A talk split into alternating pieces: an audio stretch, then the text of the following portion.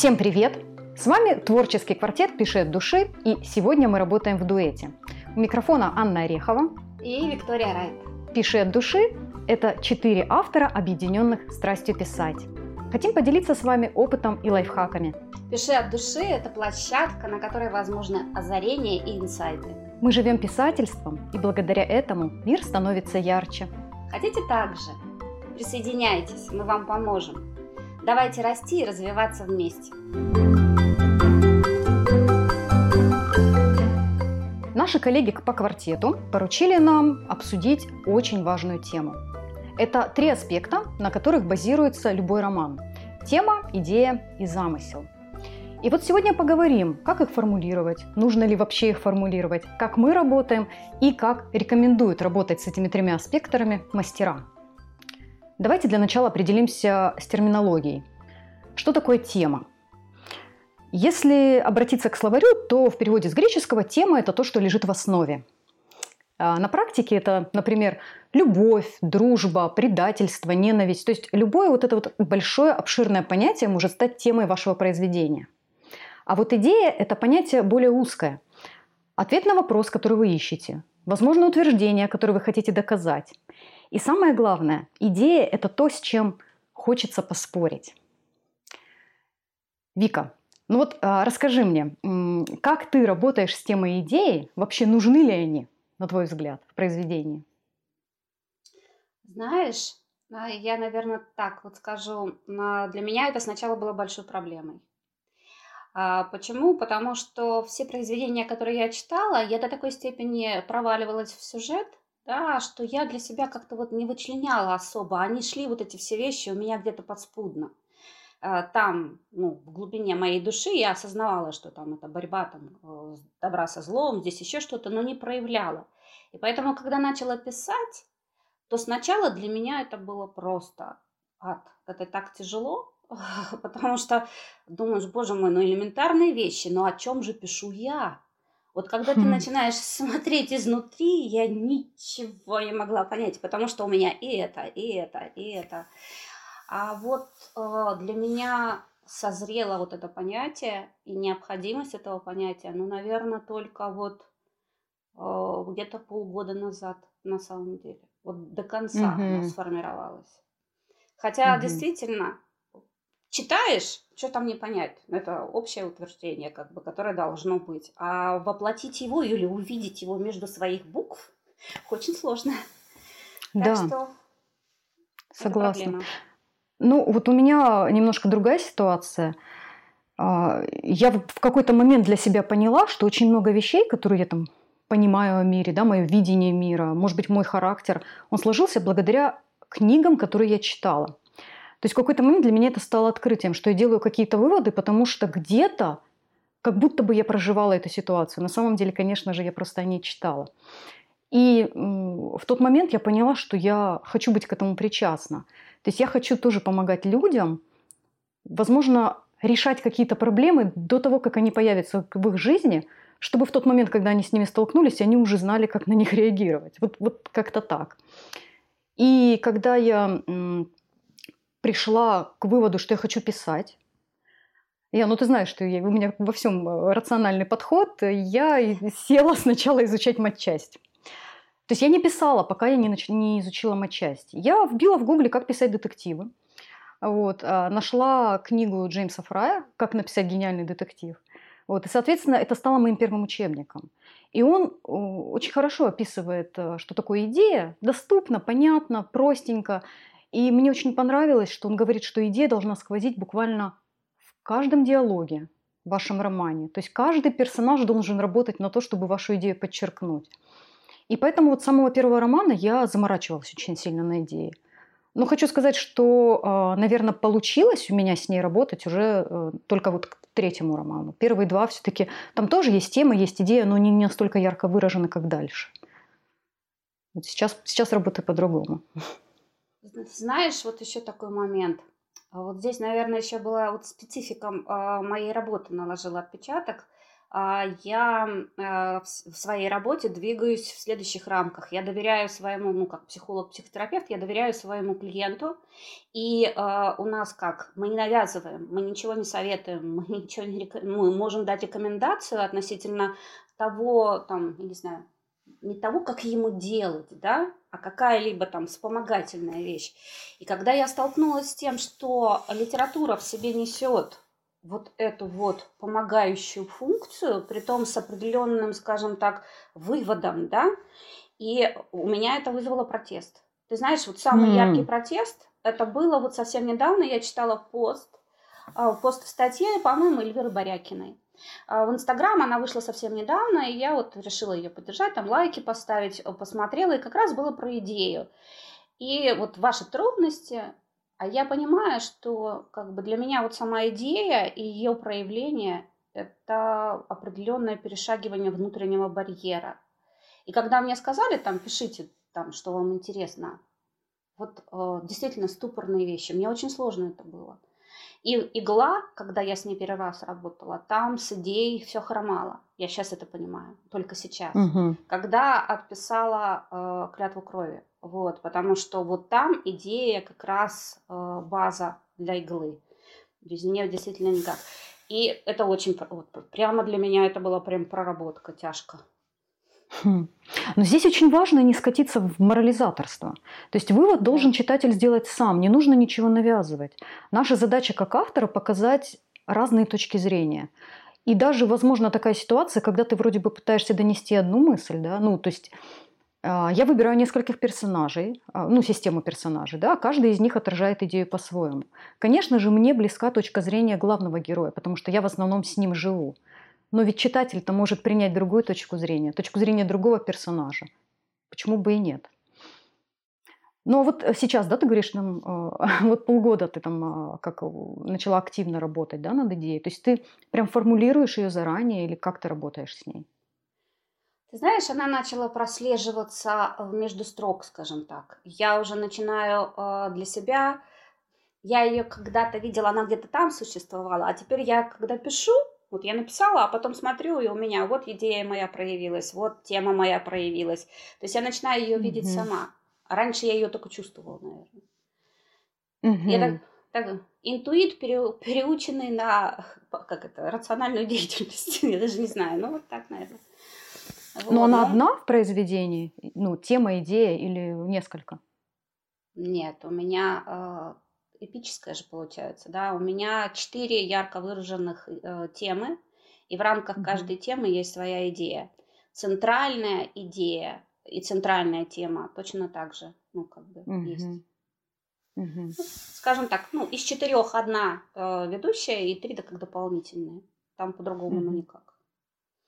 Я вот заметила, что у меня есть э, темы, которые прослеживаются во всех романах. То есть о чем бы я ни писала, у меня все равно есть дополнительные какие-то темы. А, это выбор, это поиск себя. То есть я вот от этого никогда не отхожу. У меня всегда какая-то линия свободы прослеживается. Хотя ну, нет такого, чтобы я целенаправленно об этом писала. Ну, конечно же, тоже есть центральная линия, которую я выделяю и к которой я иду, к которой я веду, и все вот эти вот ниточки свожу постепенно. Но дополнительные темы тоже есть. Иначе было бы однобоко, наверное. Да, я тоже так думаю. Я просто знаю теперь точно, э, что без них произведение действительно пустое. Угу. Оно неинтересное. Это просто цепочка событий, которые цепляются друг за друга. Они могут быть прикольные, какие-то там достаточно интересно расписанные, но по сути в своей они ничего не будут нести. Да, прочитал и забыл чаще всего. Вот глубины, когда это и нет, прочитал и забыл. Мне недавно э, достаточно близкий тоже человек, э, родственник, э, задал мне вопрос, говорит, ну а что, в каждом, что ли, романе должна быть идея? И я так задумалась, я говорю, конечно, нет, она не должна быть. То есть, ну, что за вообще такое должно быть, не должно быть, да? Это не какой-то там математика, где там 2 плюс 2 равно 4. У каждого свой путь. Но лично мой путь, я читаю книги, в которых есть идеи, мне это нравится, и я сама вот именно хочу писать литература, которая что-то несет, а не только какой-то вот голый сюжет. Ну, сюжет это просто, ну, как бы ширма такая, да, ну, не знаю даже, а, то есть для того, чтобы не, не говорить в лоб свою идею, ты ее показываешь с помощью вот такой интересной формы, облачаешь в сюжет. Я до сих пор, наверное, для себя внутренне еще это перевариваю. Я не люблю, когда мне навязывают. Я терпеть это не могу. Да. Да? Я моментально выставляю все свои блоки, какие только можно. Ну, это Вика, наверное, на себе все испытала, когда мы с ней как бы в этой работаем. Вот. Я могу совершенно спокойно для себя принять тогда, когда мне показывают идею с доказательствами.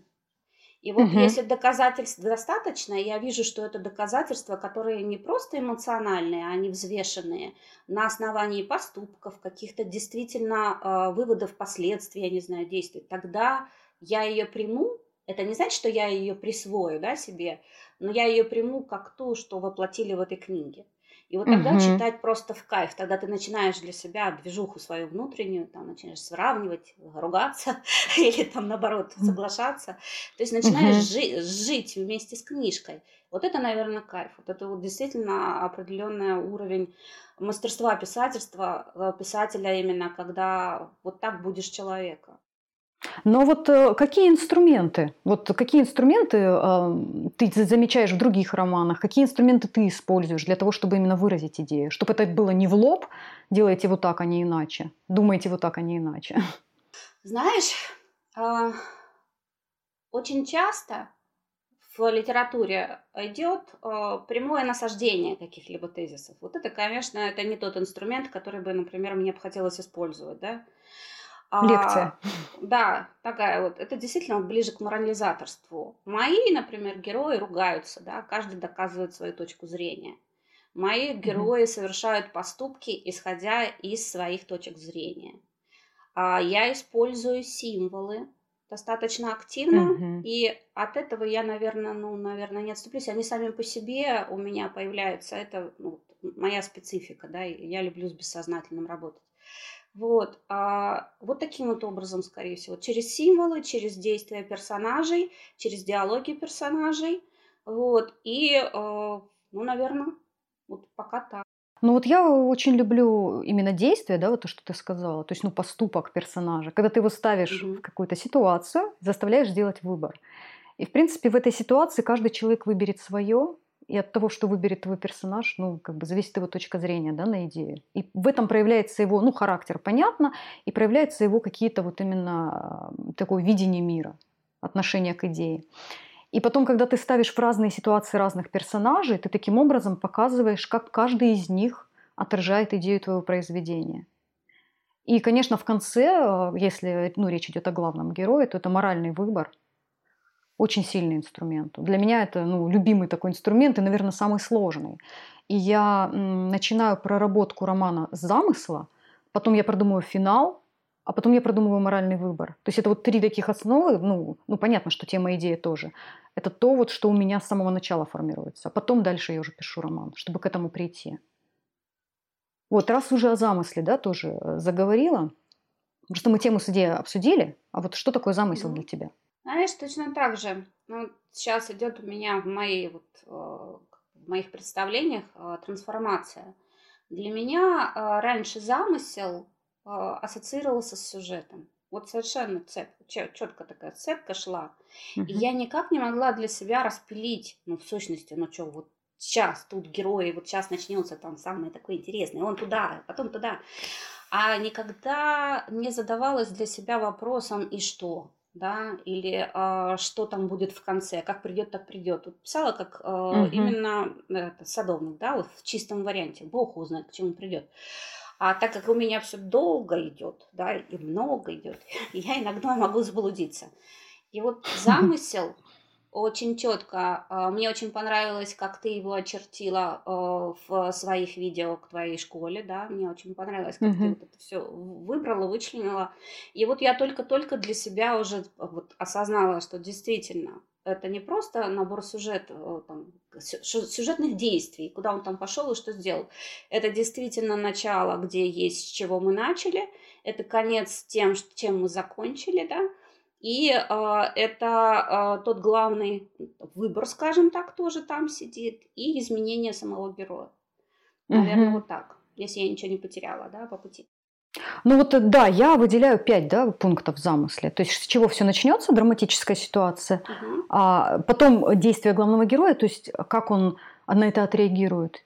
финал, чем все закончится, соответственно, и две крайних точки метаморфоза персонажа. Вначале Бейл был одним, в конце стал другим.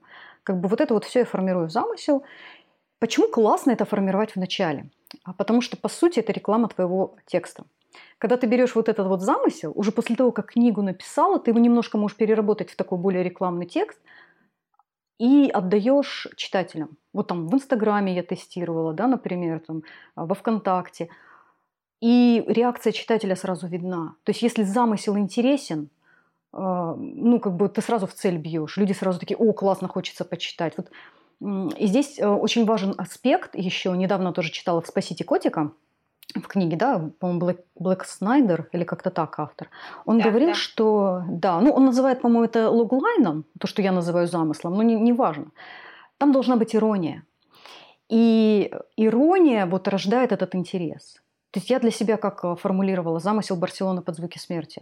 То есть девушка, внезапно утратившая слух, слух, получает шанс вернуться в мир нормальных, но сталкивается с корпоративным шпионажем и убийством, да, ну и там дальше. То есть здесь ирония. Вот он мир нормальных, и тут корпоративный шпионаж и убийство. Нормальный мир, да, вот так. Такая вот ирония. И вот э, он говорил, что вот когда ты закладываешь эту иронию в замысел, это порождает интерес. И это как бы является именно такой вот продающей составляющей. Знаешь, наверное, это в большей степени контраст контраст составляющих. Да. Ирония это в какой-то степени еще есть такое иронизирование, да, там есть элемент и саркастичности какой-то может быть. А здесь именно угу. контраст, яркий контраст, как противопоставление. Да, я же говорю, для меня эти вещи созрели тогда, когда я совершенно четко и осознанно села полностью перерабатывать план э, клятвы крови, потому что это совсем недавно, ну вот, э, знаешь, этапами. Вот вроде бы взял информацию, переработал, вроде все понял. Дураком себя не считаешь, нормально, все начинаешь воплощать, да? А потом бабах, оно хлоп, раскрылось тебе еще, потом и еще. И вроде бы простое, а в себе таит очень много чего. Я вот для себя сидела, слушала, еще раз заново переслушивала те же самые семинары – и я слышу, что очень многие люди спотыкаются на этом. Особенно, когда Конечно. смотрят изнутри своего произведения. Вообще да. у каждого ступор и непонимание, что это. Вот прямо так конкретно. Угу. Я поэтому попыталась взять, знаешь, э, самый простой вариант, самую классическую сказку. Я вот думала, вот кто знает сказку? Сказку Золушка, по-моему, знают все, кто только угу. можно, да? Вот, и вот как пример, так, чтобы было понятнее, потому что эта тема такая, вроде бы простая, а с другой стороны, как это заумная получается, там какие-то вещи, связанные с мыслями, идеями, что-то доказывает, да. Но вот самая простая, самая проникающая и самая такая шаблонная, это как бродячий сюжет, его, по-моему, называют еще Золушку, потому что у всех народов она присутствует. Да, да. Угу. И там получается тема, это торжество справедливости. Угу. Да, это как бы понятно. С идеей там тоже еще более-менее. А вот с замыслом, наверное, ты мне поможешь, потому что у тебя они четче получается формулировать. Теперь главное вспомнить Золушку, сюжет. Ну Значит, смотри, идея – это получается воздаяние добром за терпение и доброту души именно, и чистоту, когда добро побеждает. То есть, если ты будешь добр к людям, то тебе, ну, воздастся, да? Да. Как-то так. Угу. Значит, а теперь у нас получается замысел, да? И вот угу. здесь как бы, знаешь, для меня единственный конфликт, который я там вижу, это конфликт между Золушкой и мачехой. Вот. Ну, и да. если брать, а, немножко разделить, знаешь, взять, например, Золушку, сказку, именно где Раневская играла, вот взять ее. Угу. Это вообще uh такой вот вариант. Там она, конечно, ярчайшая, это мачеха просто. Ну, да. Получается, что если трудолюбивая, трудолюбивую бедную девушку будет унижать и притеснять мачеха. Так. Угу. Это у нас получается что? Начало, так? Ну, ты знаешь, я, я бы сказала, что начало здесь не это. Драматическая ситуация здесь, э, что если трудолюбивая девушка, притесняемая мачехой, получит шанс поехать на бал. Я бы вот так сформулировала первую точку. Ты знаешь, там получается следующее. Там же элемент, связанный с а, вот этим вот, это как элемент идеи, а, так крестная, которая за качество ей дает бонус плюс. Угу. Это поездка Но это уже бал. инструмент. Это инструмент. Просто крестная это инструмент. А само событие поездка на бал. Вот смотри, я попробовала, Мгм. у меня сформулировалось, знаешь, вот таким образом. То есть, что Давай. если трудолюбивая бедная девушка будет, э, будут, вернее, трудолюбивую бедную девушку будет унижать и притеснять мачеха. Но. Золушка не озлобится и останется такой же чистой и доброй. И за это волшебница, ее крестная, поможет ей, э, поможет ей и отправит ее на бал. Там она познакомится с принцем, он полюбит ее за чистоту души и женится на ней, она станет принцессой. Вот давай, Мгм. ты у нас девушка-проявитель, поэтому что ты для себя? Я, люблю сокращать, поэтому начало бы я, конечно, сократила, но на самом деле не важно. Важно здесь, что нет э, крайних точек метаморфозы. То есть э, заморашка и принцесса – это не метаморфоза ее как личности, да, то есть не внутренняя, это внешняя метаморфоза. Надо, м, есть ли там рост персонажа? Ты знаешь, я вот а, роста персонажа там на самом деле не вижу, если честно. Там она как была чистой и доброй, сколько бы ее не пинали, она так и остается чистой и доброй, сколько бы ее не пинали. И она отпор в конце никому не дает, да? Нет, там действительно вот такая вот, знаешь, застойкость в проявлении качеств, я бы так сказала, награда у медаль. Потому что, ну, если говорить, кстати, вот нашим сейчас языком, хотя, может быть, наверное, это будет звучать немножко диковато, но в какой-то степени Золушка Мэри Сью. Да, наверное. Но это если накладывать современные да, там, требования к писательству, а, к тому, что было написано давным-давно. Наверное, да. Ну, надо вспоминать сюжет. Может, там кто-то другой развивается. Здесь, знаешь, какой нюанс? Наверное, здесь нюанс, связанный с тем, что это сказка. Здесь сказка, а, там же как, а, для того, чтобы работать с детьми, да, мысль должна быть четкой, прослеживаемой, про- пронизывающей практически все. Вот тебе показали модель правильного поведения. Может быть, из-за этого нет вот таких вещей. Хотя я так думаю, чтобы ярче было бы, если было какое-то изменение. Да. Я для себя разбирала на мультике «Аладдин» вот эту вот всю систему. Потому что там тоже очень все примитивно, понятно. И там вот э, он в начале а, бедняк, который считает, что э, деньги это самое важное а, в жизни. И там прям несколько фраз приводится, когда он говорит, что я там уличное отродье, а вот там были бы у меня деньги, и для него деньги это свобода. А в конце он делает моральный выбор, когда освобождает, освобождает Джина, ну, дарит ему Мгм. свободу, хотя мог бы потратить это последнее желание на то, чтобы стать истинным принцем и остаться со своей принцессой. Вот. Но он делает другой выбор. Но в результате, конечно, получает все, потому что ну, это сказка, хэппи-энд, и, Да. там, и, и Джин свободен, и свадьба, и так далее. Вот. Но я просто тоже докопалась. Может, если покопаться в Золушке, мы что-то найдем. Ну, Золушка, если там ну, идти в, там, юнгианскую сторону, там особенности как бы есть. Но мне, знаешь, чем нравится еще вот Золушка в исполнении именно, вот в воплощении именно фильма как такового, нашего фильма этого старого 47 года, когда там Мгм. вообще была, по-моему, полная нищета в стране, но при этом они старались сделать что-то доброе и светлое. Мне нравится, как там отработала идея через слова а, короля. Самое, что интересно, если опираться на юнгианство, то король, да, это достаточно яркая такая архетипическая фигура, которая непосредственно связана с а, архетипом отца, да, и когда из его уст звучат настолько а, проникновенные слова, они, конечно, а, проникают достаточно глубоко в душу. И никакие связи не помогут сделать ножку маленькой, душу большой и сердце справедливым. Золушку едва не запретили именно за этого кусочка. Ее вообще Ничего пытались себе. зап- запретить. Да. Вот интересно, как работает идея, да, вот в, буквально вот в, жизненном воплощении. Было заявлено Мгм. следующее, что э, эти слова, притом такие мощные, звучат из уст короля. А король это не наша советская действительность, поэтому Да. мы должны запретить. Хотя они Мгм. вот просто ярчайшим вариантом показали. Так что как бы вот, Интересно. да. Ай, Мгм. вот, вот и подтверждение вещей, связанных с идеей и с темой. На самом простом, Да. наверное, варианте. Но вот э, если копать немножко глубже, да, еще в сюжет, вот для тебя как, не, не как для автора, а как для читателя, что первично, сюжет или идея? Что важнее? А ты знаешь, а, здесь я, наверное, так отвечу. Я раньше э, не проявляла для себя этого. Я думала, что это такой кайф, сюжет такой хорошо сложенный, поэтому он меня так зацепил. А сейчас, когда я начала детализировать и смотреть глубже, смотреть, как это работает, я для себя осознала, что я бессознательно совершенно ориентировалась на содерж... глубинную содержательность. Если там угу. что-то еще, кроме набора вот этих вот э, невероятного количества этих всех действий, которые там есть, они, может, и красочные, может, это фейерверки, все остальное, там, неважно. А, а вот что стоит за, э, да, для меня играет роль. А еще играет роль, как оно подано. Если да. это э, вот наша жизнь, она разная, у всех со своей нагрузкой, и мне вот как-то не хочется утяжелять то, что там, да, еще чем-то. Мне хочется, чтобы я это восприняла естественно. Это как, знаешь, есть такая вещь, на бутерброд называется, э, ну, так, между собой мы называем психотерапией.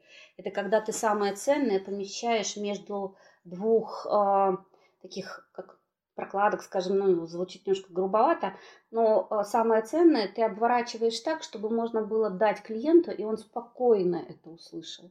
А это ценное может быть и болезненным в том числе. И вот как ты угу. это все упакуешь, это очень важно. Воспримет это человек, он поймает вот этот посыл лекарственный, да, или наоборот оттолкнет. Вот так и в книжке. Я поняла, что если угу. качество упаковки достойное, то я вот это воспринимаю естественно и даже не понимаю до конца на осознанном уровне, что это есть. А вот так вот сортирую для себя книги. Вот, вот это, это мастерство, да, писателей, когда они добиваются такого эффекта. Знаешь, для меня вот всегда а, поговорка «встречают по одежке, да, провожают по уму». Я ее на самом деле к книгам отношу. То есть да, мы встречаем книгу именно ну, там, по стилю, по описанию персонажей, по тому, как строится сюжет, да, вот эти все ключевые точки. Мы опять же их не знаем, как читатели, мы их чувствуем. Но когда мы закрываем книгу, а, остается ли вот это послевкусие? А послевкусие mm-hmm. это именно такое воздействие идеи, которое тебя так догоняет, дыщ, бьет в спину, mm-hmm. да. И вот если ты вот это вот чувствуешь, это тот самый момент, который, ну, для меня он обычно после наступает. Это как раз тот самый момент, когда я провожаю книгу по уму.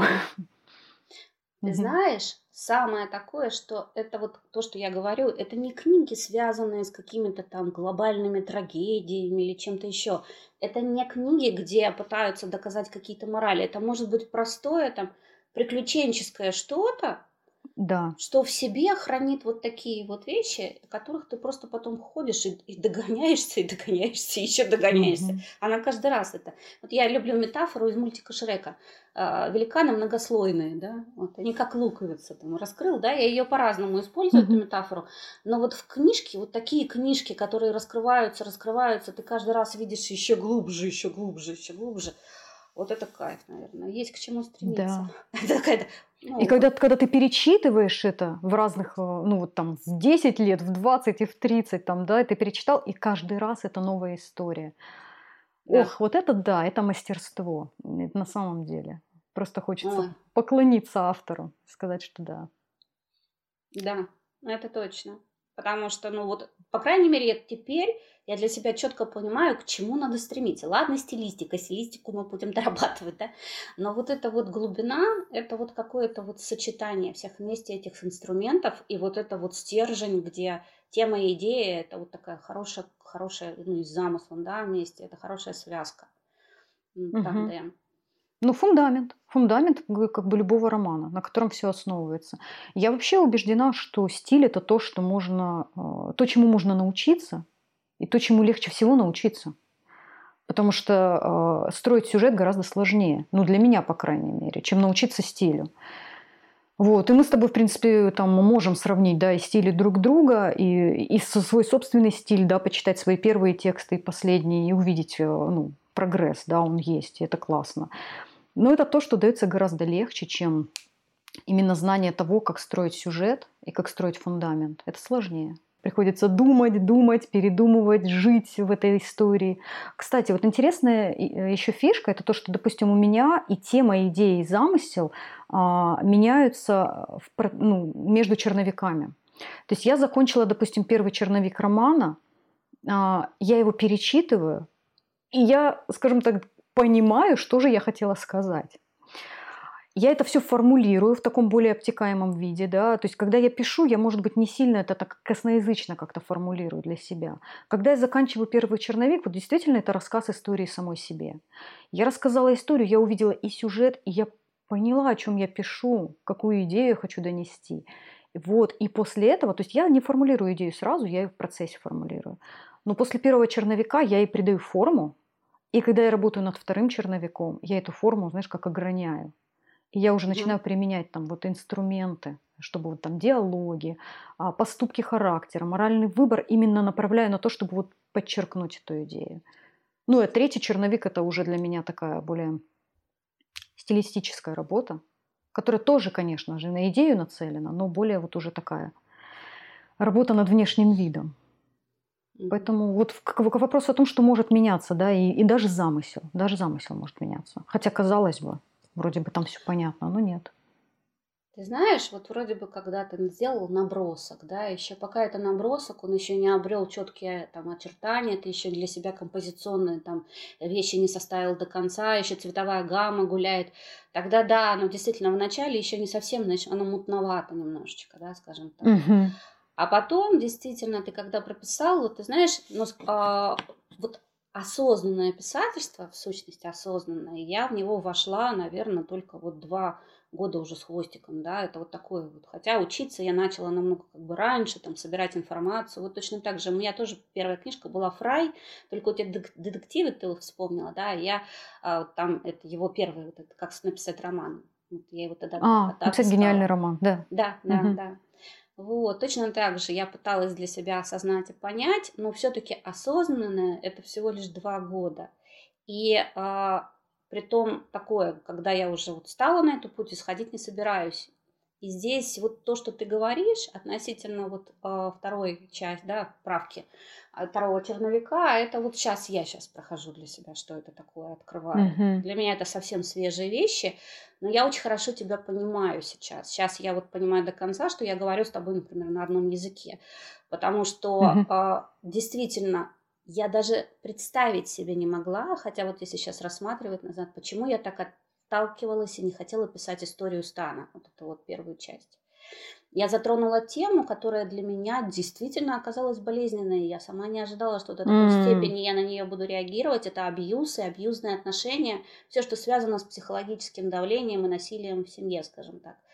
Вот. Это прямо-таки такая ну, серьезнейшая. И я вот когда это выписала, я осознала это, и теперь вот сейчас пытаюсь сделать более вот это наведенный вариант, связанный именно с Мгм. э, тем, ну, скажем так, как проявить вот эту идею, как проявить тему в э, произведении. Вот я сейчас докручиваю. Вы меня тоже докручиваете, скажем так. Все-таки писательство это в какой-то степени психотерапия, ну, видимо, ну, не, не зря же так говорят. Это когда пишешь, ты что-то открываешь для себя, развиваешься вместе со своими персонажами, что-то понимаешь. Ну, я думаю, мы, наверное, с тобой подробно рассказали все, что мы знаем о теме, идее и замысле. Я очень надеюсь, что мы смогли донести э, необходимость все-таки присутствия этих вещей в произведении.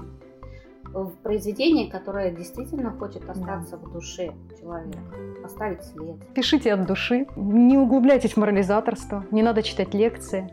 Просто пишите, наслаждайтесь процессом и учитесь вместе с нами и развивайтесь. Всем пока. До, До новых свидания. встреч. Всем пока.